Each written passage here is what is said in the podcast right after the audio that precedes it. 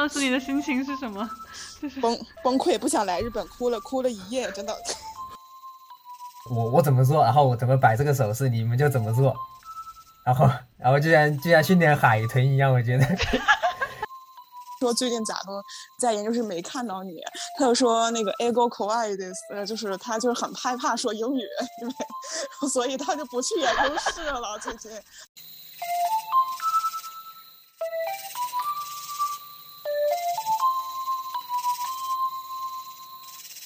这里是 Five Lake for Sea，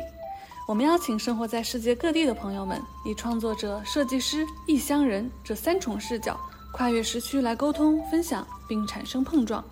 话题围绕但不限于海外生活、技术和艺术，希望能带给你来自五湖四海的陪伴和故事。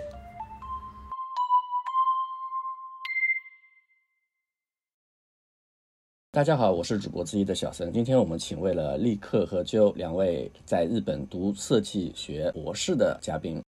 大家好，我叫立刻。我是二零一八年来到日本，然后在读读完一年半的语言学校之后，考上了早稻田的情报研究科，进入了一个情报和设计交叉的一个研究室，就开始了交互设计的方面的研究。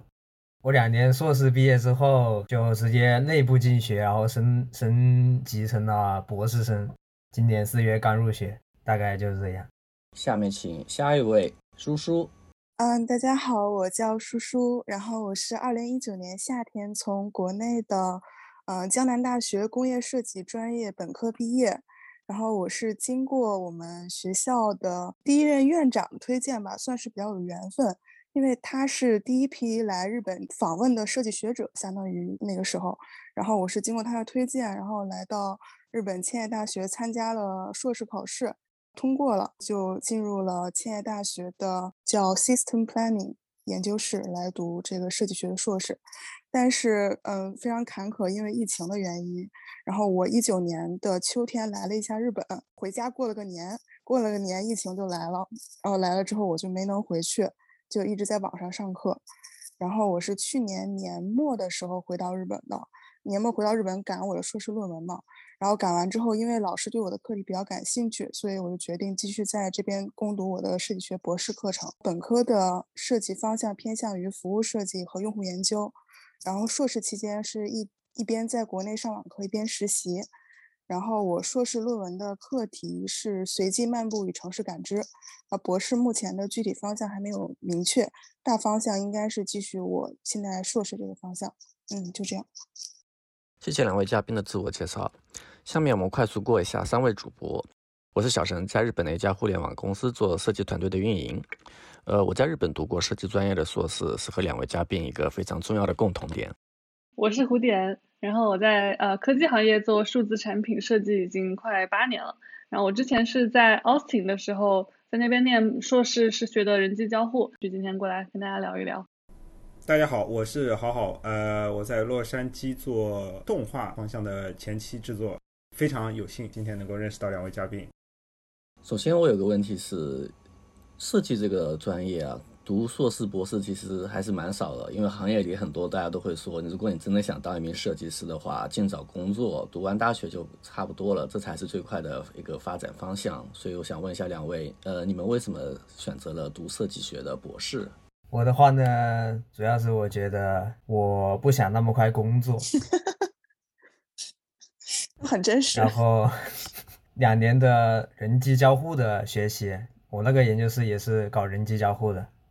然后我们整个研究科是偏向于工程方向，就是软件工程，还有信息科学技术。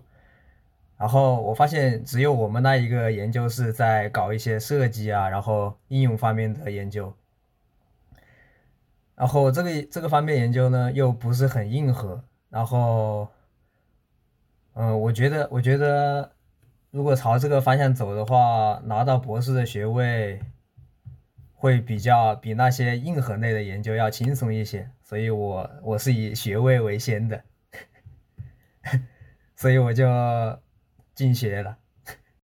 因为比起做设计师，我更想做一名研究者。这个在本科的。就是本科我做设计的时候，我就发现了，因为设计它是有一个过程嘛，就是你从设计一个东西到从前期用户调研，然后到中期，然后你去嗯表达你的想法，然后再去到迭代。然后我在整个这个过程中，就是我们设计不是也是就是一个项目一个项目这样吗？然后我会发现自己对这个前期这种发散去就是去用户调研，然后包括去呃发散想法这个地方，我会更加感兴趣，更加擅长。然后包括在整个团队中，我基本上也都是担当这种就是去 push 整个团队，然后去就是去有一个方向，然后包括最后的一些。就是思维的一些整理，然后去做一些汇报。我更加感兴趣这个部分，呃，更加擅长这个部分，比起做设计。然后，所以的话，嗯，感觉做研究会更加适合我，所以我选择就是来读这个设计学博士。那设计，尤其呢，比如说 A I、VR 方面，我们经常会影响到美国那些企业在这方面好像比较强。然后，其实日本作为一个留学。去去留学的国家来说也是比相对比较少的吧，呃，相对美国，所以想问一下两位，你们为什么选择了去日本读硕士，而不是其他国家？叔叔先吧。灵魂的发问，可以可以讲实话吗？因为本来是想在国内考研的，或者我们那个研究室其实是跟米兰理工有合作的，就是想的，要不然在国内，要不然在嗯欧洲那边。然后，但是因为嗯喜欢日本的偶像 idol，所以就是想来了。不过这个叔叔的他这个选日本的理由真的也很真实，因为我也认识的很多人，就是他觉得去，比如说去哪。不管去日本还是去美国读都可以，但我对日本这个国家本身很有兴趣，一些文化，所以就选择了来日本。这样的人其实非常多。是的，我来了之后，那个组合就解散了。真的，所以是为了哪一个组合来的？是阿拉西，你们知道吗？来啊啊啊！很火的，我知道，我听过，我听过。对对呀。我就是为了追那个来的，最后也没见到真人，也没见到真人。我我收到录取通知书那一天，他们解散了。哦天！真的真的不骗你们。怎么会那么巧？对呀。当时你的心情是什么？就是崩崩溃，不想来日本，哭了哭了一夜，真的。这样真真实，就所以我说要不要讲真话。没事没事，忽然就悲痛了起来。没事，现在我也挺开心的，没事，挺好的。说不定还会重组哈，那就而且他们也还是可以继续嘛，对，还可以会有新的，会有新的组合喜欢的。啊，没没事没事，我不在意了，已经不喜欢了。还没恢复呢？不，已经恢复过来了。恢复了，恢复了，已经 不喜欢了。想到我有个朋友，他也是啊，他也不是偶像，但是他是。因为女朋友来了日本，然后他来到日本第一天后，女朋友就跟他提分手了，他很崩溃。真的假的？哇，嗯，都是有故事的人，大家。那下面请立刻说说他为什么选日本。我选日本的，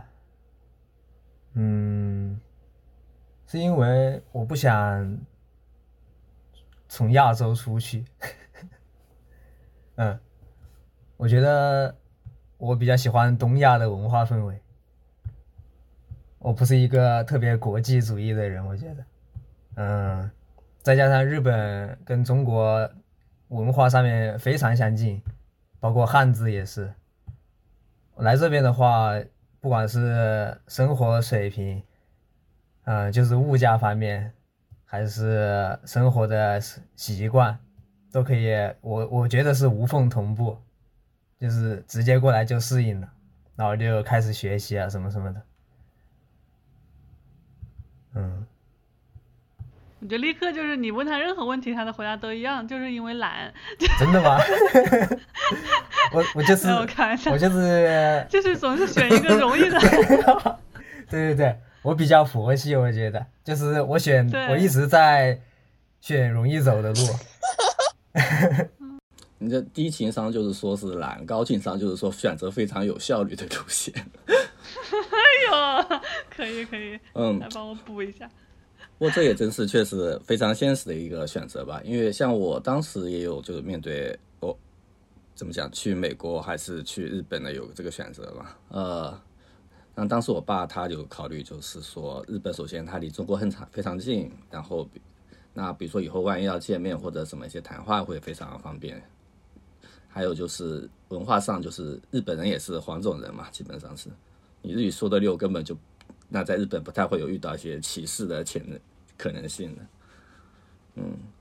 尤其这两年美国发生了很多一些对亚裔不是非常友好的一些事情嘛，然后我也就真的感觉到，确实来了日本，在这方面算是一个不错的选择吧。嗯，现在在疫情期间，大家上学求学会有一些遇到一些特殊的情况，可以分享一下你们在疫情期间留学的一些特别有留下印象的体验吗？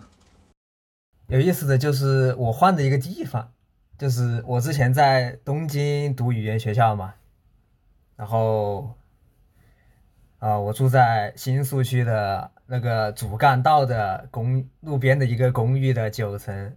然后。那边的体验，居住体验非常的差，我觉得，就每天就很吵，然后物价又很高，然后房子又很小。直到我语言学校毕业之后，我入到了早稻田的北九州校区嘛，然后我就飞到了，嗯，日本的九州的福冈县的最北端的一个叫北九州市的地方，然后。我觉得，我觉得这里生活真的是比东京好太多了。然后我又在这里认识了很多很有趣的中国人，还有日本的一些长辈。嗯，哇，这这两年在北九州过得挺开心的。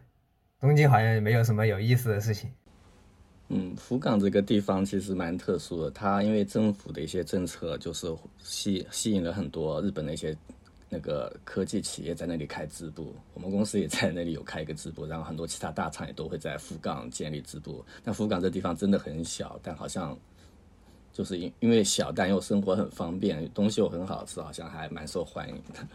九州的生活，首先我的学校在一个城乡结合部，在。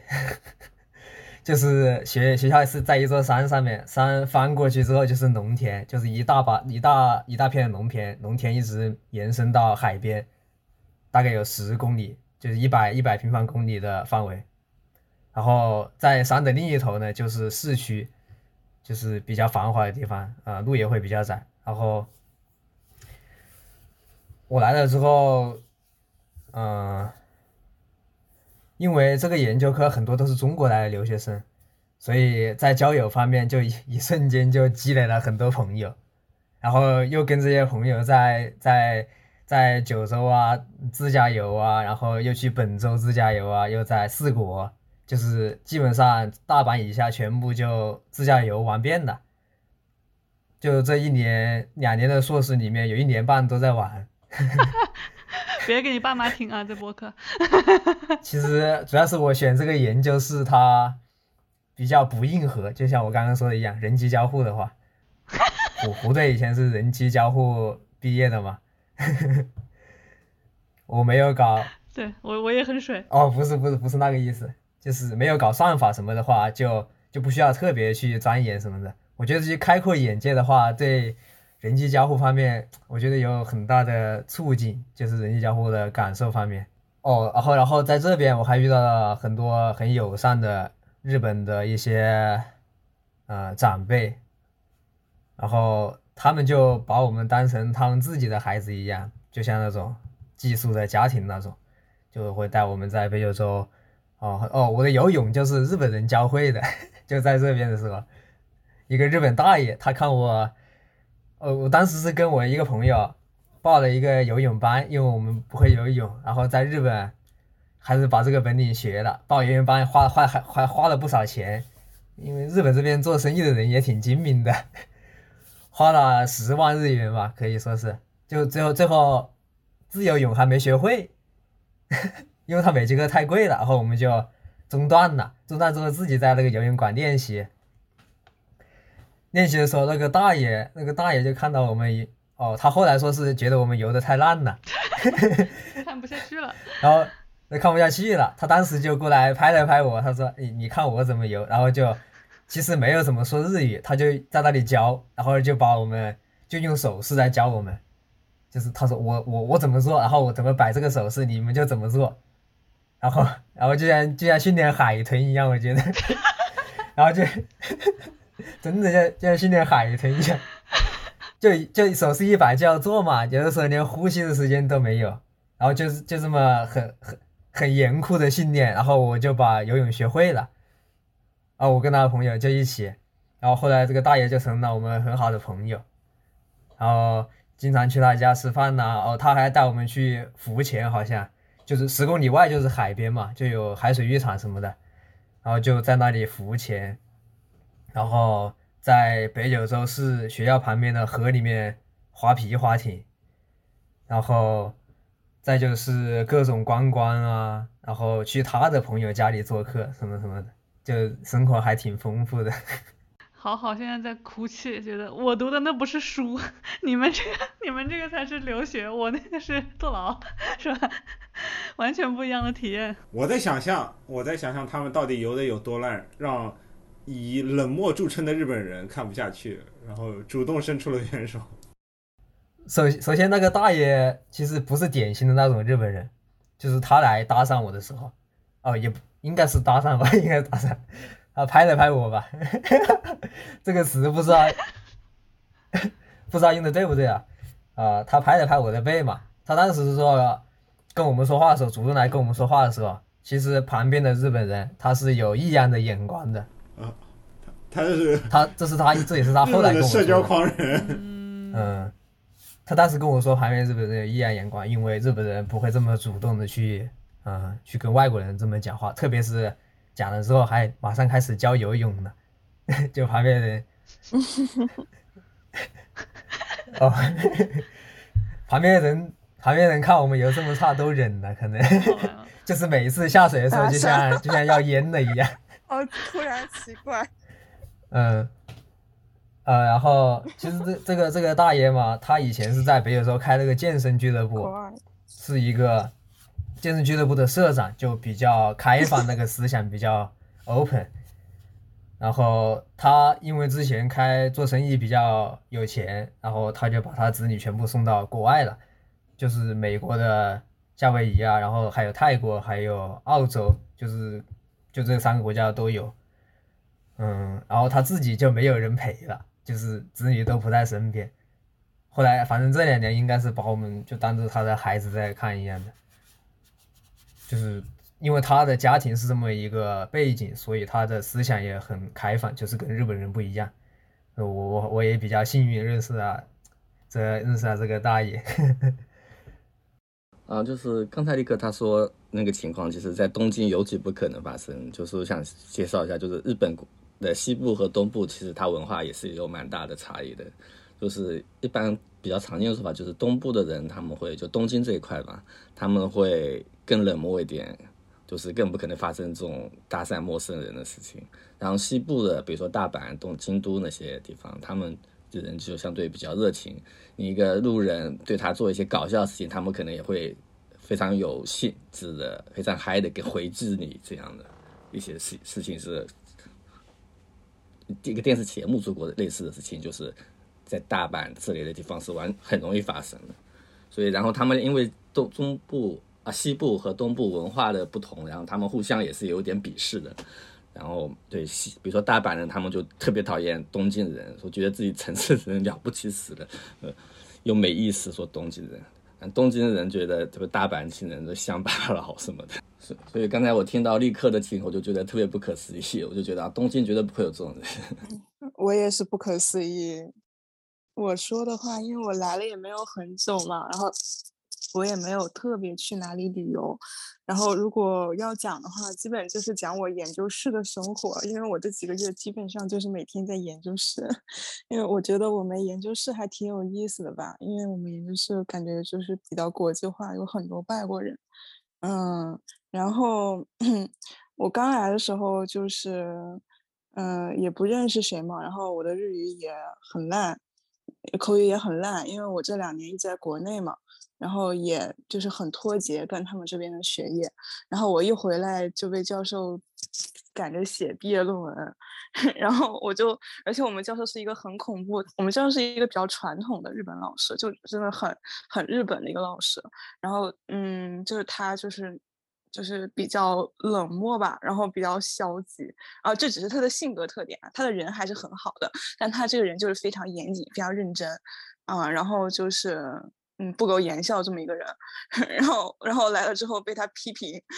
被他批评，然后说我这个东西做的还不够好，让我重新整个都改掉。当时很无助嘛。但是我们研究室跟我一届的有八个日本人吧，嗯，我们这一届有九个人，人还挺多的。然后，但是整个年级只有我一个中国人这一届，然后所以他们都还挺关照我的。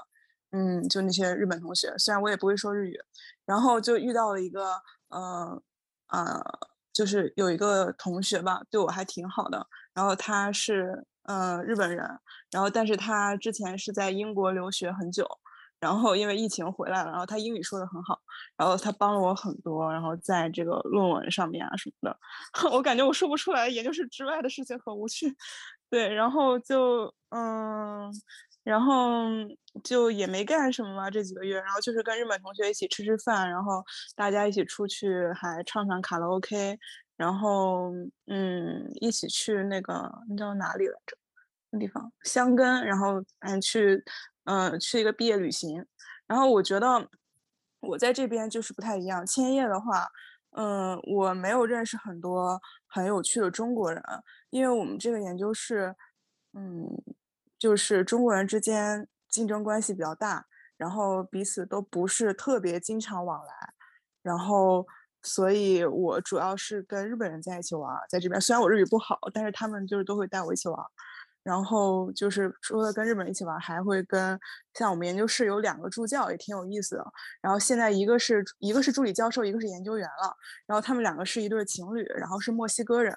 然后那个男助教是墨西哥特别有名的。一个财阀的儿子，反正就是墨西哥那种名门望名名门望族，富二代。对他是一个名门望族，然后他就是不顾家里的反对，因为他就是喜欢做设计，然后他就是呃呃想来日本，然后他就过来读博士了。然后读完博士，他就留下来做研究员，就留下来，他就升成了助理教授。因为我们可能也是因为我们研究室外国人很多吧，然后他就是负责帮我们教授，就是英语这一块儿。虽然教授英语也很好，但是他就会负责一些国外学生的事务啊什么的。然后有意思是他他女朋友也是也是我们这个研究室的研究员，然后也是是是他他们家里反对他俩在一起。然后，然后那个，然后那个这个男助教，然后他就是，嗯，所以可能也是因为选日本嘛，然后就是让他女朋友来日本，然后这样子，然后就是两个人，反正到现在也没结婚，但是就是家里就是一直反对，但是他也不管，就两个人现在就是，嗯嗯，在就是就是来这边吧，然后平时生活上也给我很多帮助，有什么不开心的都找他们说，然后。嗯，大概就是这样吧。然后，但是在这边有认识还挺有意思的，就是有两个还挺不错的中国人朋友。有一个是，就是他介绍我来咱们这个群的，就是应该是古典队长的老同学。嗯，哦，哦，那个是是是 Frog 是谁？是谁拉你进来的？你认识吗？我看一下。嗯，她是我闺蜜的好朋友，对我跟她之前对没有特别多的对，反正是她。她就是叫我来，因为听说她听说我想在日本，就将来有留日本的打算嘛，然后所以就说可能就说介绍我来就认识认识大家，因为我没有什么中国人朋友嘛，在这边千叶这边就是的确也是对，反正就是没我没有什么中国人朋友在这边，基本平时都是去。现在跟一群意大利人在一起玩儿，就是感觉每天在研究室都在穿越，这种感觉就真的，因为因为现在研究室每天就是。呃，就是比如说一进去就是欧洲人一帮人坐在那边，然后墨西哥人一帮人，然后韩国人一帮人，印度尼西亚、泰国就都有，然后就大家都会去研究室，然后可能因为最近研究室外国人太多，然后日本人他们英语不好啊，这真的非常搞笑。最近日本人都不去研究室了。然后我最近在便利店打工，我在便利店打工嘛，现在做兼职，然后遇到一个日本人，就是我们研究室的过来买东西，我就说最近咋都在研究室没看到你，他就说那个 ego k o a study this，呃，就是他就是很害怕说英语，因为所以他就不去研究室了。最近他们就消失了，这些也是日本人被外国人占领，日本人就消失了，特别的搞笑。对，有一种被占领的感觉。对啊，然后就是非常搞笑。然后，嗯，对，反正在这边就是也是，然后前阵子跟一个日本男生差点谈成了，但是又没谈成。嗯，唉，难怪不追偶像了，原来是这样。你非常聪明，是这样的。哎，我其实不是特别懂你们日本，就是都是说什么研究室、研究室，就是这个是什么样的一个组织？因为在美国，我这边读书，就是我们就是一个学校嘛，一个学院，然后也没分什么研究室不研究室的。硕士的话上博士前期课程，对，啊，然后博士的话就是博士后期课程，他就是一直按照博士来培养的，就是博士要有一个导师嘛，所以这个导师他就会有一个房间，那个房间就是他的研究室。所有研究活动就会在他的房间里面进行，然后也他还有一个还有另外一个房间是他学生的房间，那就是学生的研究室，反正就是都是这个教授的名牌嘛挂在外面。所以就是你们比如说叔叔的一百多个人，他都跟着这一个教授，是这意思吗？他是以一个人是的，是的，非常非常忙，是的，是相当于。就是在指导一百多个博士那种。哇，这个指导的过来吗？博，博士不至于，博士不至于，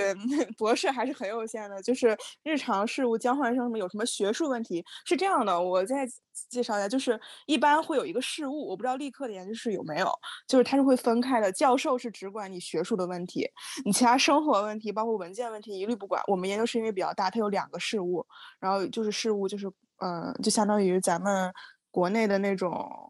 叫什么来着？就那种辅导员，对对对对，辅导员是的，就是辅导员，就是你平时大家其实辅导员比较受的忙，就是有什么这种像交换生来了呀，住宿在哪住宿啊，吃什么呀，怎么办卡呀，这种就你都去，就是学术外问题。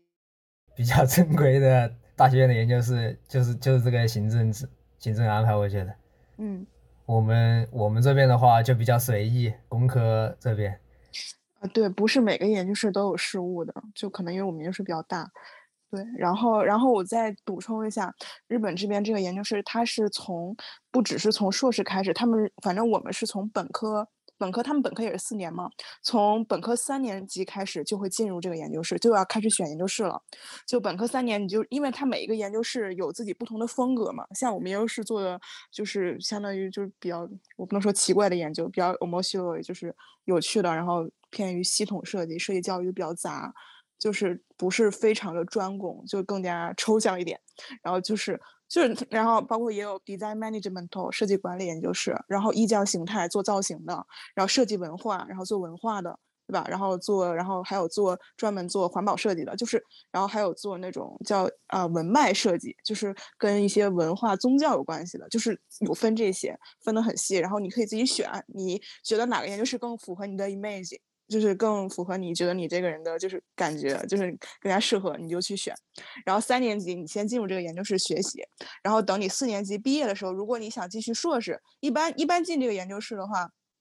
呃，就是到四年级，要不然就是毕业，要不然你想进硕士的话就考试，然后继续考试，然后之后如果教授要你，因为日本就是那种教授内定的这种。呃，应该跟美国我不知道这个一不一样，就是日本就只要你教授要你了，基本就是能就是能过。然后这两年也要注意跟教授搞好一些关系吧。然后这种，然后你硕士的话，就是就是基本上有打算，你就顺利继续进进这个研究室，就是这样是一直这样过来的。然后包括他们也很讲究，我们也很讲究这种前辈还有后辈的关系，像这种前后辈之间一个研究室都会互相帮助嘛。然后包括呃后辈去找工作找实习什么的，然后前辈这些也都帮助啊什么的，像这都是一个体系。的，然后像我们研究室平时也会有一些项目，就比如说跟日本的富士通，然后尼康，然后呃，就是这种大大企业就是合作，索尼也有就是合作这种设计项目，然后这种就是前后之间就是一个网络吧，就可以相当于这种就会比较紧密这种一个研究室的人。我也想到了有意思的事情，就是我在这边。啊。我上了日本的电视台，哎，哎，哎，讲一讲，是不是很很死过瘾？真的？啊，那个，呃福冈福冈福冈地方电视台，是因为你游泳游的太差吗？RKB 放送，不是不是不是，就是那个你节目组是一个，你们知道 AKB 四八吗？嗯嗯，那当然了，哎，啊是对，啊，它的分部在九州的分部那个 SKT 四八，嗯哦。OK 他们节目组节目组发邮件联系我的教授，嗯。然后说，因为元宇宙那个扎克伯格那个元宇宙概念出来之后，嗯。就是整个在都在炒作嘛，然后然后四八组合要来蹭热度，可能、啊。他就他就他们可能就在网上找到这些信息，然后联系上了我教授，因为我教授是搞这个方向的嘛。他觉得你比较宅，就把你派去了。笑死，其实其实我在我们研究室算比较。算是就是我们这一届的话，我算比较优秀的人，我觉得。虽然我一年半都在玩，一年一年半都在玩的主要原因是因为我们研究室不是要就定课题嘛，硕士课题，嗯在二零年的十二月就定课题嘛，然后后面就开始做嘛。其实我二零年十二月我就第一次定课题的时候发表的时候我就过了，然后其他人都没过，啊然后他们一直在二零二一年的时候五月五六月的时候才过，所以我就一直在玩呢。然后五六月的时候玩完了之后，就然后就跟他们一起做嘛，是吧？然后就回又回研究室，然后开始做项目什么什么的。然后就是那个时候八九月的时候就有人联系我们教授，然后十月份的时候，十一月的时候那个节目组就来了，然后我们教授就要选研究室比较好的项目嘛，就是 AR AR 方面的项目去用 Hololens 去让他们体验嘛，然后再去给节目做素材。然后当然节目组还摆摄像机在旁边录，还有麦克风啥啥的，嗯、当时选的项目就是我就是我一个学姐的啊、我的项目没有被选上，哦，我自己的，因为我不是要那个要抓人嘛，那个项目它不好体验，我觉得，嗯。然后教授没没没选我的，他选了一个学姐的，呃，那个虚拟试衣，试衣服。哦这个，很适合偶像组合，嗯。嗯嗯。呃，对对对，然后之前偶像组合联系的时候，那两个两个队员，两个偶像队员把他们的照片发给我们学姐，然后我们学姐用那个 Avatar 生成，就是做了他们的 Avatar，然后还做了他们喜欢的衣服，都是名牌，啊，然后到时候就让他们换，就是换在那个 Avatar 身上。然后还有一个项目就是我们也我一个韩国人同学，韩国人同学他的一个就是远程远程一起散步的一个项目，就是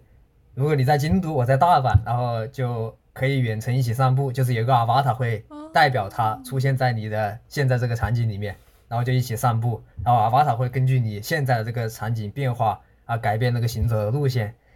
是这两个项目，然后给那个两个女子组合队员体特别验的。合适。然后当时，对我也我也觉得挺不错的，然后我我就去当助手了。虽然不是选的我的项目，但是我那个学姐可能比较腼腆，就教授没有让她上去，虽然用的是她的项目，她就让我上去了。然后因为 因为有两个两个女生嘛，那个队员有两个女生，就需要一人一个助手嘛。呃，另一个女生那肯定是韩国人嘛，那个韩国人日语英语都很溜。然后然后教授就选了我去带另外一个女生，然后就带着他们体验在我学校里面，嗯、主要 就就是啊、这个场景体验完了，就去那个场景里面，然后就开始，然后就就是这个节目就录下来了，就他们主要是剪辑什么什么的，立刻现在满脸洋洋溢着春光，我觉得呃立刻现在就对 对的，进入了一种粉红色的回忆。有没有没跟小姐想见偶像的姐握到手？叔叔没见到偶像，没想见偶像啊，没有像见到，立刻倒是见到了意外中的 偶像。对他他他他自己来了，但是四八组合的女生真的很可爱，真的，她们穿着制服来的，就是那种学院制服。对对对，就就就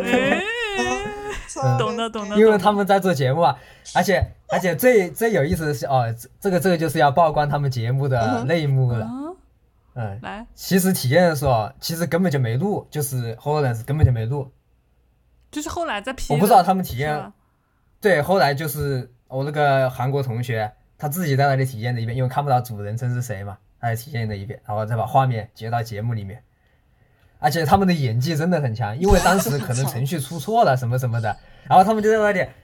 对他们就在那里为了配合节目，其实他们自己知道是录节目，所以就程序出错了，包括 Hollands 的眼部校准，就是突然跳出来就中断了程序，他们就是强行把它演下去了。我跟韩国人都不知道，哇哦，然后我教授呢就睁一只眼闭一只眼，这才是真正的 AR，对不对？对对，表面上都这么说嘛，就是一本正经的去跟他们讲，对这个就是远程距离协作，然后这个就是增强现实什么什么的，然后那个那两个那两个妹子就是就在那里表演的，真的是，我我后面可以把可以把那个把链接发给我 video 们连接发给对对对你们，加到那个对对 notes 对，里。真的是他们他们就带那个 Hollands，然后就在那里很很可爱那种肢体肢体动作嘛，他说哎呀，すごいすごい，すげえ 其实那里面什么都没有，我后来发现。这才是真正的 AR 嘛，对吧？就是全靠眼。这身高也确确实确实发的有点多。这能播吗？这还这一集这一集全是各种，全全是各种黑料是吧？没事，我们台没什么人听。没事没事，有趣嘛，嗯。无所谓了。嗯、太好了，一个一个小节目，RKB 的，也算是对他们做了一个宣传了，互相宣传，就是。嗯对。嗯。他们节目也是录好了，就是达到了预期的效果。嗯，那我想问一下你们，比如说这些读设计学博士的，你们会怎么自称呢？自称是博士，还是自称设计师，或者是研究员？自称。研究室的人都会叫我修桑或者是尤卡利，没有没有那么没有那么呃那个就是高高高在上了。对，我觉得这边的话，大多是就就是学生而已，就是对呀、就是我们就是嗯学生，我们也不是一个，就是就跟研究室其他的同学都是一样的。嗯对，然后，如果是申请到了助理研究员的话，那就是研究员了，因为签证都要变，签证就不是留学签了。啊，原来如此。呃，那个时候的话，就应该是我是无无研究员，可能。我是谁谁谁研究员。啊，因为我嗯。因为我今年入学之前申研究员申失败了，对，失败了，不然的话我每年还有几百万日元拿呢，现在就没了。几百万，好啊两呐百。几百万，好多哦钱。这么多，啊，今年有一个学内的研究助手，也是助理研究员申请吧，就今年六月的时候，我再申一波吧，可能。还是读博士，但是嗯，资格变了，就是不只是学生了，还兼任校内的一些行政的职务，就是帮教授搞一些事情，帮事务所搞一些事情，所以拿工资。对，嗯，所以就拿他的就会有工资，还是说那个是给你的研究经费？对，单纯做研究，嗯，如果教授让你去当一下助教，就是他要上课嘛，如果要当一下助教的话，就算兼职，算兼职对，不是那种研究员的那种程度。是的，是的，就是做 TA，、嗯我最近就是要做那个，就是跟打工没有，就是打工嘛，其实。对，就是打工打兼职对。我之前我去年的时候搞过一学期 TA，一门课只拿了三万日元。嗯，是的，没有很多钱，对，是的，哦，还蛮不一样。好像美国它就是博士的话，就是必须要上课的，基本上就是它相当于博士你不用交钱，嗯，就是学校会给你生活费，会给你发钱，但是你必须要教课，就是没得选的。啊，日本教课应该也是可以的，因为我读硕士时我有在教大学生，但是就是你你可以完全选择不教，你只做自己的研究。哦，你教什么的呀，小陈？我教他们 Photoshop，是在那种署里做兼职吗？还是在学校里面就可以？啊，在学校里面，那个老师说很多学生想学 Photoshop，但我们学校没有这么一嗯嗯个课，你要不教教，然后啊，是的，我我我感担觉当了那个课日本人他们这个技术方面的确是，他们好像并不是很注重，就是这这种什么技能方面的，就是练习。我不知道有没有这种感觉。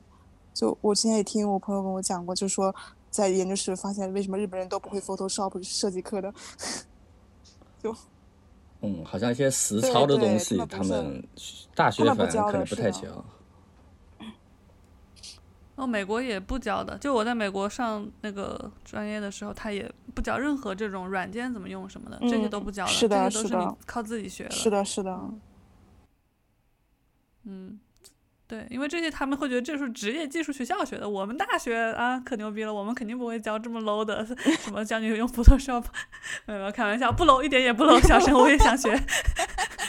赶紧挽挽尊一下。对他们，我感觉重点就是教，反正日本他们的一些课就不是，就不太一样，不是那种实操的，像就是都是像我们教授主要他就是讲一些设计哲学，就真的很玄。然后他的那个课就是真的，我跟你讲，我们课教授课特有意思。他的 PPT，他上课前从来不准备，然后问他这门课的目的是什么，他就说这门课的目的是我要跟同学们一起找到那个目的，就是真的非常。我都不知道该怎么形容我的教授，就是一个非常，他是一个非常神奇的老师。然后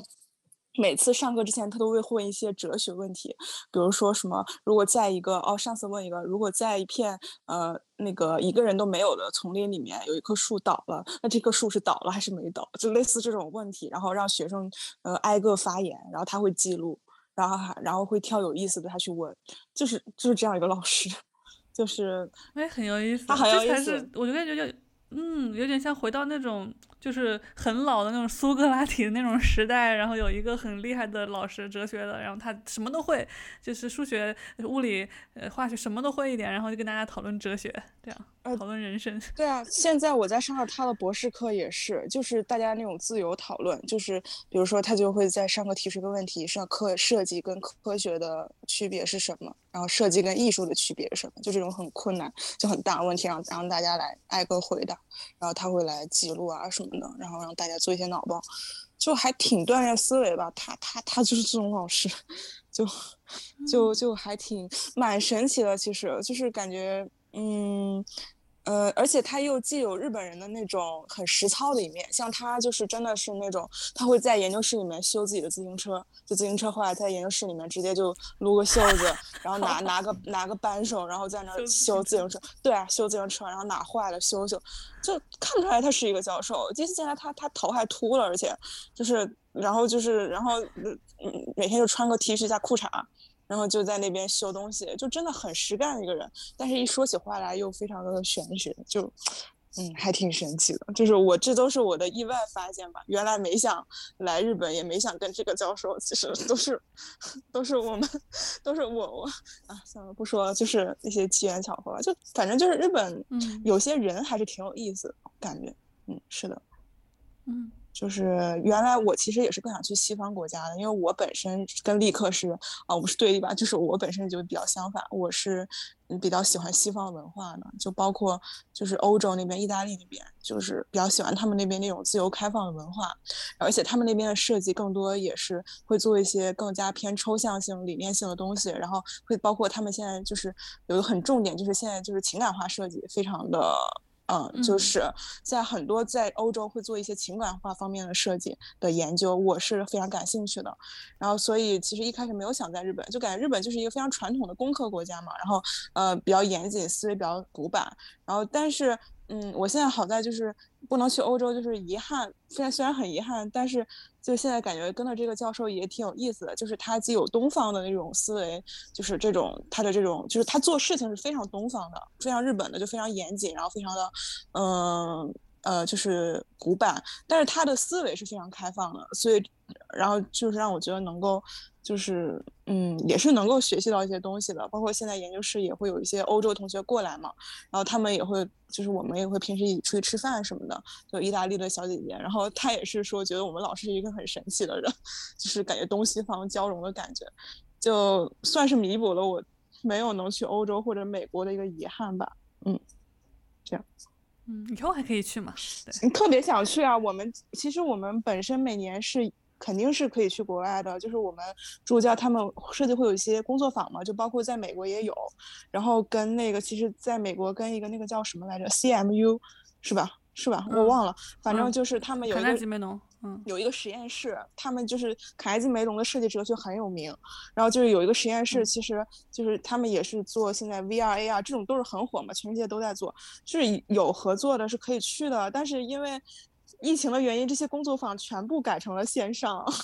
全部都没有办法就过去了，然后就是就是大家每年都在说，就是说就是我就是过去就说觉得今年就去年会说去年就说嘛，去年年底跟助教聊嘛，就说就是觉得今年会好，然后他就说前年的时候也会说觉得今年会好，然后就今年你看这种就是打仗啊什么的，就怎么说呢？是的，相信以后总有一天是可以去的，是的。嗯，说到这个，正好本来也想问一下的一个问题是，你们觉得日本的设计研究有什么特点吗？啊、我觉得有很有他们的特点，我觉得非常，嗯，日本的设计研究有什么特点吗？嗯，他们的研究的点很小，我想说，就是这是我看了很多研究，我的一个嗯总结，就是像比如说呃一些像咱们国内的设计院校，像江大设计也还不错嘛，就是嗯嗯接收了一些就是一些体系什么的，其实我觉得还是偏欧美多一些。从小到从做 PPT 的版式，比如说十六比九，就欧美更多会用十六比九这种 PPT 嘛，但日本他们很多就会用那种正方形的，嗯，就是包括欧美，他会更加习惯先搭一个比较大的框架，然后做一个很大的框架，然后就是一些什么，就是填一些东西进去啊什么的。但是日本人不是，日本人更习惯从一个小点去入手，就包括他们很有意思，他们做设计，他们就像嗯，前段时间参加了他们 GK 的一个一个工作坊，然后就是做一个东西，他们是先会贴很多呃 sticker 在上面，就是会先写一些非常小的一些点，然后嗯，然后再去发散，然后呃，去慢慢的形成一个很大的，就是最后的那个体系。但是一定是从一个特别小的点去入手的。包括我做研究找课题时候，一开始也是，就是比如说我想做，呃，像中国可能就是很有几个大的方面嘛，我想做医疗，比如说医疗设计，然后健康设计，然后或者是说一些产品设计，就是有一些大的方向。但是教授就他就不会这么想，日本教授就会说你要找到你感兴趣的一个点，就是这个点是什么，就有可能它就是一个。非常抽象的点子，它并不是一个具体的产品，就是我并不知道我一开始要做出一个什么东西来，但是就是很抽象，就是要从一个很小的点去发散，这样子，然后所以就是做出一些研究，一开始我都看不懂，就是像很多像咱们从国内过去的学生，就是嗯，就是去看日本的研究，一开始看不懂，就不懂他们到底在干什么，对，然后就是 感觉做的那个东西就是。不知道不知道在干什么，就感觉呃也说不出来是个什么设计，也不是一个产品设计，它也不能说是一个服务设计，就没有办法去定义。嗯，对，就是这是我感觉是日本研究的一个非常大的特点。对，就是非常小，然后从一个点去发散，就是 对，就是大概就这些了，我也解释不出来很多。其实，嗯嗯，这个我有点感觉到，你你有没有觉得它跟你有没有觉得它跟那个动画片儿，就跟它的电影跟它的这种。其他的一种表达方式是息息相关的，是的就是比如说我们看美队，对吧？看我们看复联，它就是一个很清晰的 OK，拯救世界啊、呃，英雄拯救世界这么一个剧本，嗯、然后一个大的框架，然后下来再去讲每个人的故事，嗯、然后最后怎么样又呃把每个人就连起来的一个线，然后最后结束，嗯、拯拯救了世界，就这样。嗯，然后日本的。那些动漫，你看他讲，比如说我们看那个什么《炎夜之庭》是吧？还有就是像《秒速五厘米》等等，就是很多这种动画片，它没有一个特别明确的主旨，我要我要表达一个什么思想，我要有一个很明确的，像波妞这种这种故事，都是它每个故事都很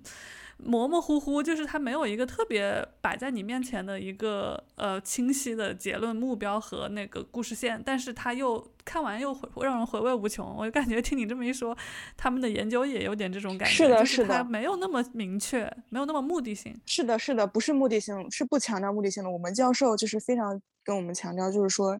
你要设计师要有自己的想法，就是设计师要创造自己的价值观，而不是说，呃。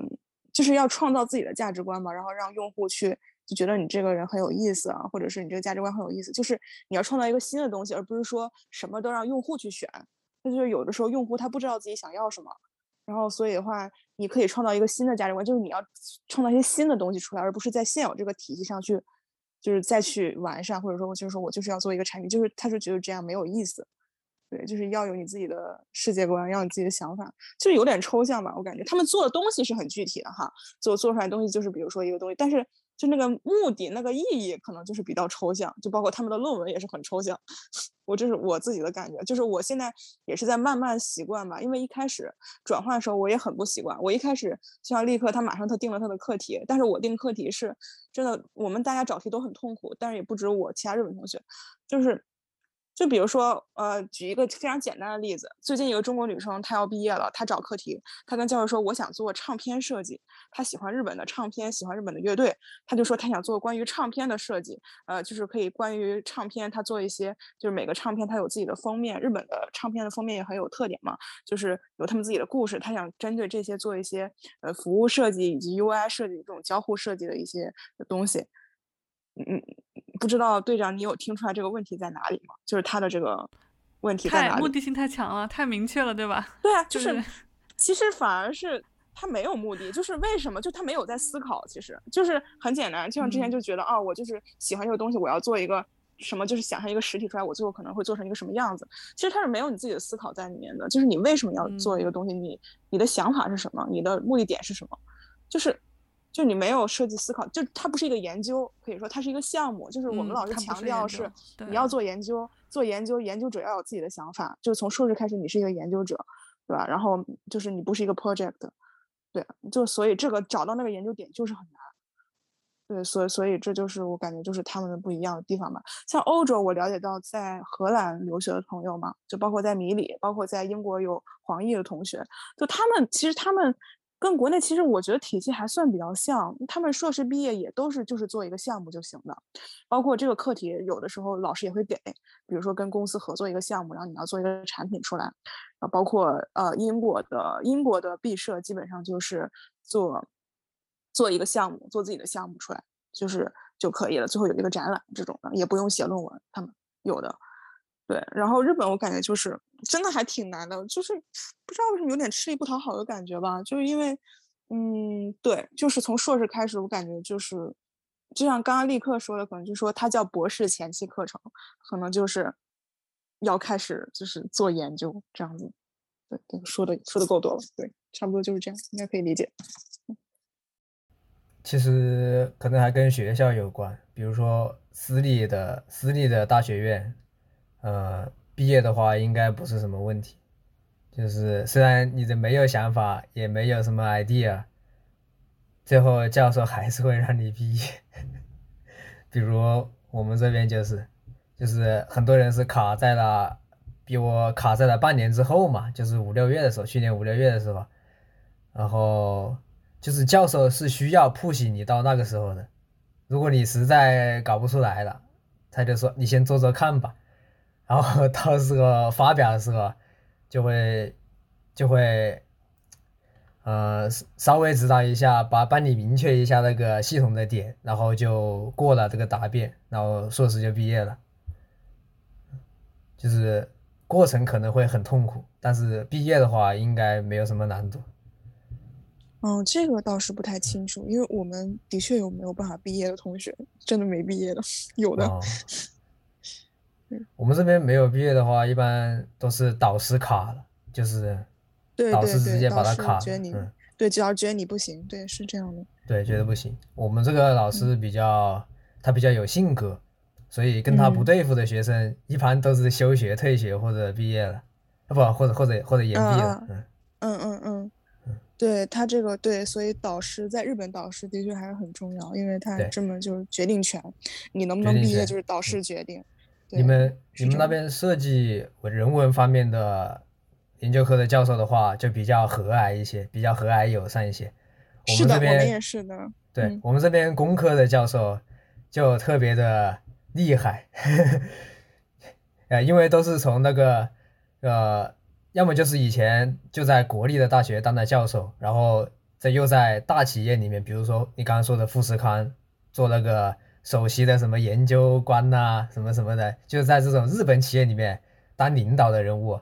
他他被早稻田返聘回来，就在我们这个研究科当教授嘛，他就是有一种威慑别人的力量，就是平时就是威慑你，如果你跟他不对付，那就完了。就是学生一般是这个处境，嗯，那就是 平时的那个理解，嗯，理解了。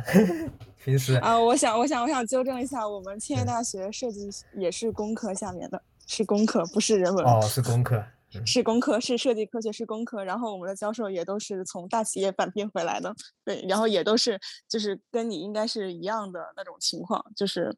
教授都比较凶，对，所以对就是比较凶，所以不是很 happy，也就差不多的情况了，跟你那边。你们读博士一般要读几年啊？学制是三年，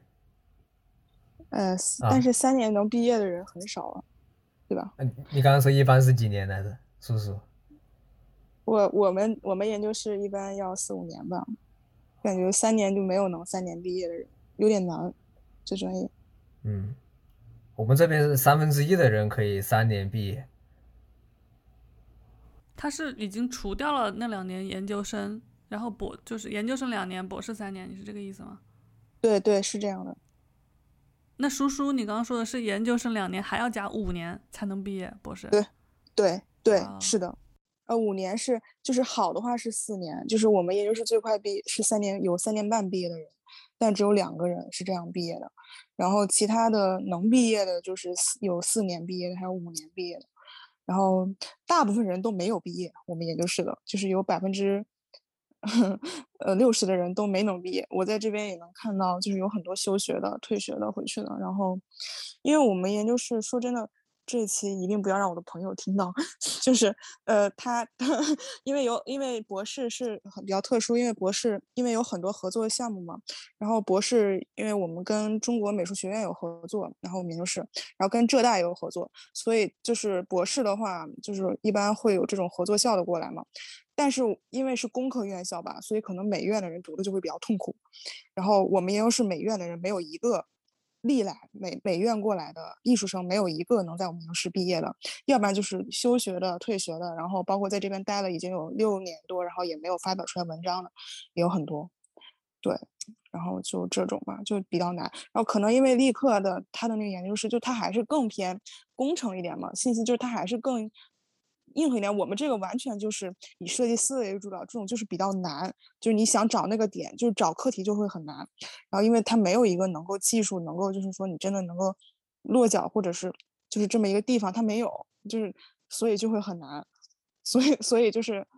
就是毕不了业的很难，我觉得这种是最难的。思维价值观这种很主观，是的，而且还要有技术，主要还是要要有技术去证明你的这个价值。它也不是文，它是工科，对吧？你要有技术去 measure，比如说你做 learning 做学习，你要 measure 你 learning 的这个就是效果怎么样？对，就是你都要有两面。但是，像如果主要依靠技术的话，就还是会比较实在嘛，就是你大概一个方向，然后怎么去做还是会有。但是，就是但是是以思维为主的话，就是前期就会非常困难。就是如果你没有形成一个思维体系的话，你后面就不知道该怎么推进。所以我们很多人就是到后来跟老师聊着聊着就没有信心了，老师就会觉得你没有自己的研究想法，然后你就是想来混一个文凭，然后就就就就直接劝退。所以一开始我读这个博士之前，我。虽然是很痛苦的经历吧，就也是劝退的。我们老师是谁都劝退，就是他，就如果觉得你不行，或者是就是怎么样，他都是劝退博士的，因为他不想让我们浪费我们的人生，因为他见了太多人没有毕业了，可能。就是虽然他就真的就是铁血教授、铁面教授嘛，他会骂你，但是其实他可能心是好的，他就是性格比较奇怪，所以一开始他也把我骂哭好几次。其实他就说觉得我很年轻，然后嗯，就是有很多的选择，为什么要在这里？然后但是后来可能是因为就是我做那个课题，我慢慢做，我后来也没有跟他强调说我继续要读博了。就之前我们又是有就是清华的，还有浙大，我一个学长和一个学姐，他们现在有一个去了新加坡。对，新加坡，然后在他现在在新加坡 NUS 读设计的博士，一个浙大学长，然后还有一个清华学姐，然后他是喜欢游戏设计，然后原来是特别想读博，他俩都是跟教授说了半年，教授都没同意，就是因为觉就觉得他们俩就是嗯，就是更适合做设计吧，也不知道反反正就是都劝退，然后我这次过来的话，就是就反正就是他谁都劝退，我是第一个我们研究室内部就是硕士升到博士的人。就是没基本上没有说硕士毕业了继续在他这儿读博的是没有的，基本上大家日本人大部分不想读博，日本人的话大部分他们都想工作，他们没有很少有说想读博的，然后嗯其他博士都是说呃合作下介绍过来的，然后我这个纯属就是我当时我也是放弃了，其实因为我觉得我们教授不是很想让我读博嘛，我就就做好我这个硕士研究就行了，做的开心就行了。然后后来他就说，在博士申请前最后一天，他就说觉得你要不要读博，就说你这个课题可能还可以继续做，觉得这个点子继续继续做，然后我就申了。这样，我感觉日本教授蛮多，就是说表面上装的很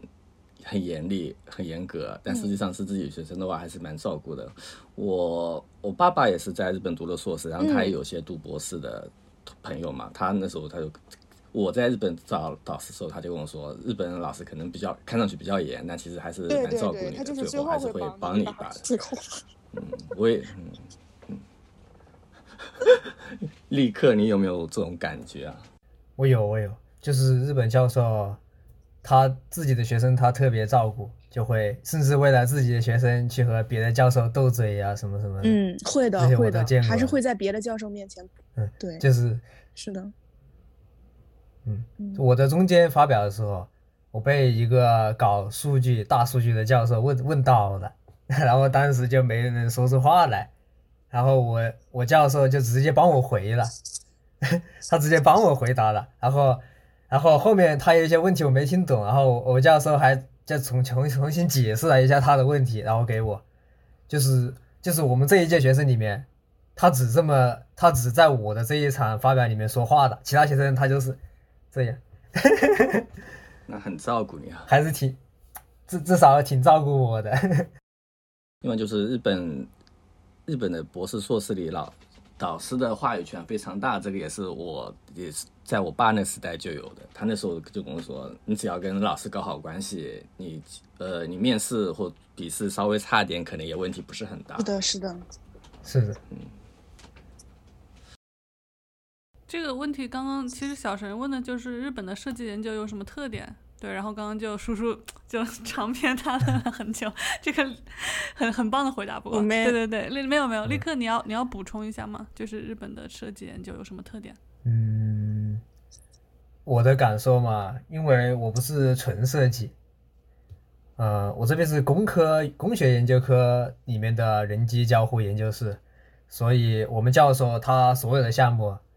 嗯，它的历包括它的历史项目，看起来的话就是和产业结合的，就是从零售业啊，从主要是从零售业方面入手，然后通过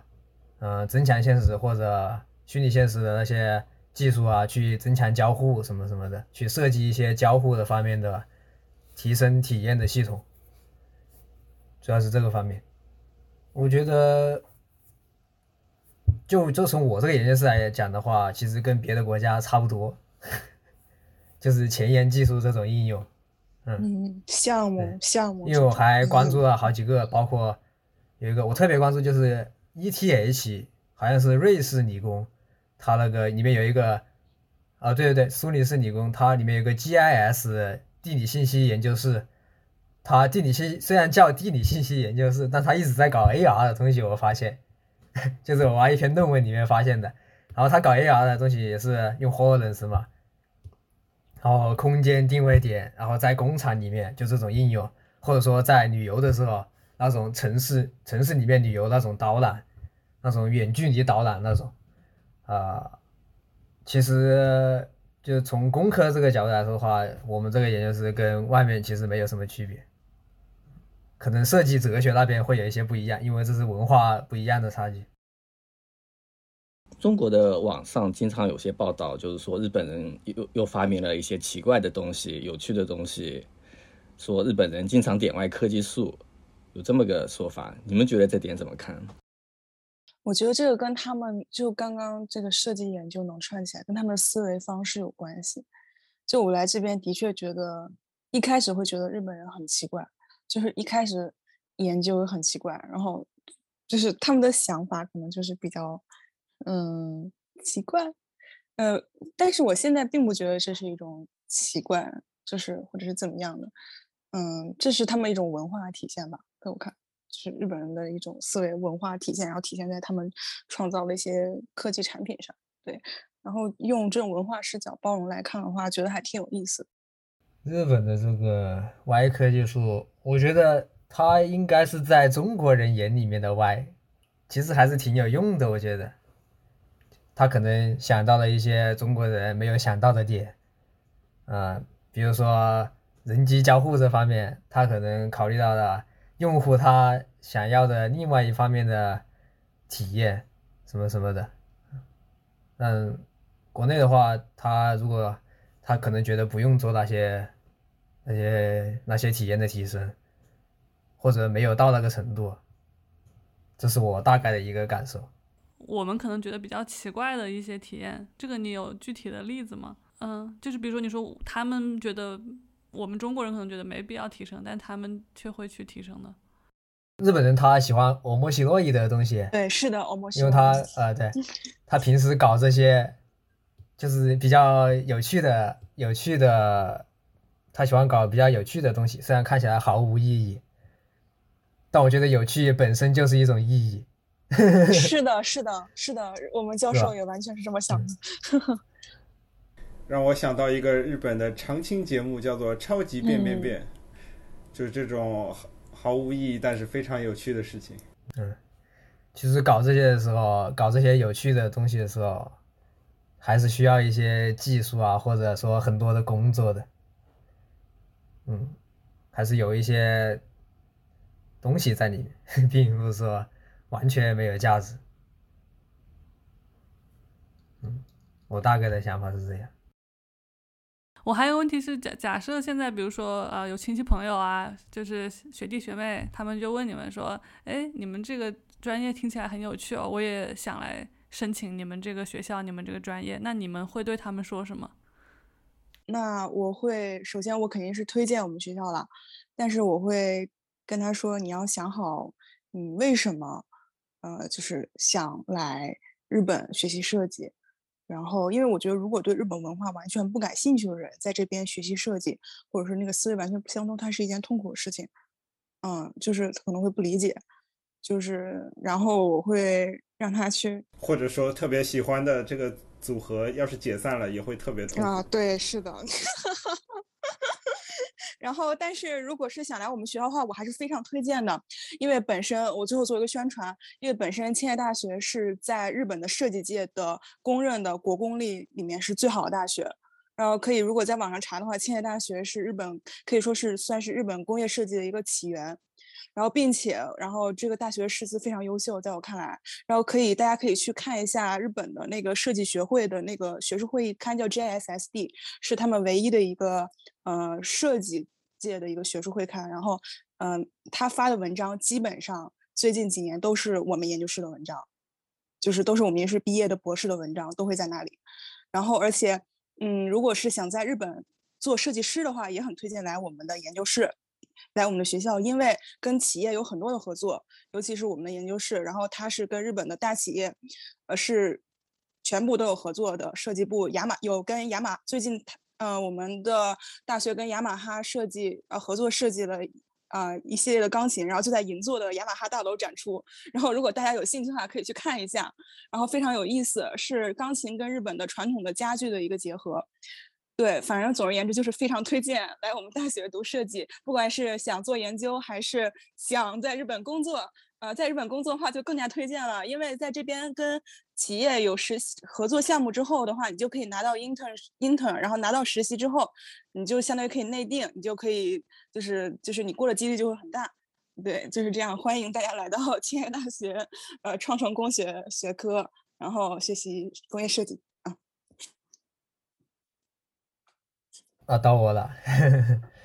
我我我是早稻田大学情报生产系统研究科。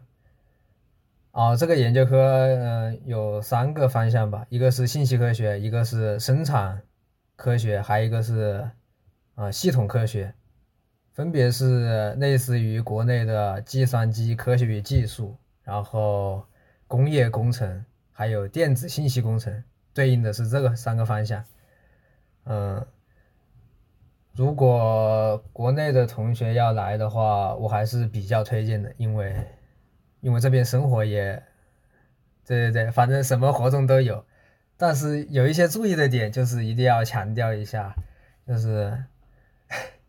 或你来日本要先来这边的话，要先搞个驾照，然后再可能还需要搞个车什么什么的，然后才能去体验到就是这种比较完整的生活。再就是来了之后呢，就是不要跟中国人就是分成小团体那种抱团了，比如说那种。按照按照按照大学抱团，或者说按照出出生地抱团，这样都是很不好的，我觉得。嗯，没错。嗯，但是经常发生的事情。特别是我这边，就是情报生产系统研究科这里，中国人很多，大部分都是一半人都是国内大学的项目过来的，所以抱团现象也很严重。是啊，我我我其实没啥感觉，因为我一直游离在他们之外，然后我。我也是，那我们是一样的，我也是游离。然后我的生活又比他们丰富很多，一般只有只有他们找我玩，没有我去找他们的。再就是不要有学历的鄙视链，国内内卷太严重了，特别是这边还有大几百人都是国内九八五过九八五大学过来的，不仅自己抱团，还要鄙视别人，我觉得这样搞的学校氛围就很差。是的，是的。互相鄙视，真的就是，我觉得他们就没活明白这些人。嗯，要活得通透一点。再加上，如果他们每天活在这种氛围里面的话，他就他就还有一些其他的情绪，比如说仇日啊，或者什么一些比较极端的思想，他会在自己的圈子里面去滋生这些思想，然后他就会反映在他对北九州人就会有这种思想反应，啊，搞得北九州人对我们中国人印象不好，这就很不好。虽然我一直就是我我在这边生活，其实我一直促成中日友好的，我跟这边日本人就玩特别玩得来，我还帮这边认识的长辈啊大爷们去耕地呀，还有种种一些水果啊什么什么的，真真的哦，我真的好羡慕你的生活，这就是我梦想的生活，耕地。真的欢迎，我也很想去九州那边，欢迎欢迎来北九州就可以体验到，真的 可想去了。嗯，真的很想去。生活还是挺丰富的，就是要要友好，要友好一些。嗯，日本李子柒是的，是的。不管别人态，我的也是，不管别人态度怎么样，首先你出来你是中国人，对吧？然后但是你是代表中国人，然后你。就是不管对哪个国家人都要友好吧，就不要带有偏见啊这种的，然后包括不要搞小团体啊，互相说坏话啊什么，这种现象非常常见的，其实太常见了，是真的很不好，这样这样子太很不好。然后我不搞这些的话，所以我就你知道中国人团体就不带我玩，但是我也不是很在意，因为我就是属于就是我想跟谁交往我就去跟谁交往，然后。就是我是属于那种自由派嘛，这种。对。然后我就是跟日本同学也蛮亲的，然后跟嗯，像我们研究室日本人跟欧美人也不怎么说话的，因为日本人他们也有文化隔阂，其实也有那种像以及 man 啊这种现象也是有的。包括也有日本人就觉得我是中国人不带我玩，我能看出来的，但是我不在意，就是我我不在意这些东西，就我该怎么表现友好啊，我都是会去表现，包括跟他们讲话请教什么的，就正常沟通吧，就是。嗯，文化使命感，带着一种文化使命感，对，对我是真的这么觉得的。然后去交流，包括现在研究室，就是跟欧洲人、日本人，就是我现在日语也不好，但是会说一点点，然后英语比较好嘛，就会帮他们去有一些书啊，帮忙处理一下。现在也是一个前辈了嘛，就是你这样想的话，你心胸就会开阔很多。然后因为你出国也是来学习的嘛，就是你带着这种想法，你就是你会没有办法学到东西。其实就是首先要把别人从友好的态度去出发。不要把别人当成竞争的竞争的人，对对，对对对，就是你自己的话是友好的向善就行了，就别人怎么想，其实也不用太在意。对，大概就是这样。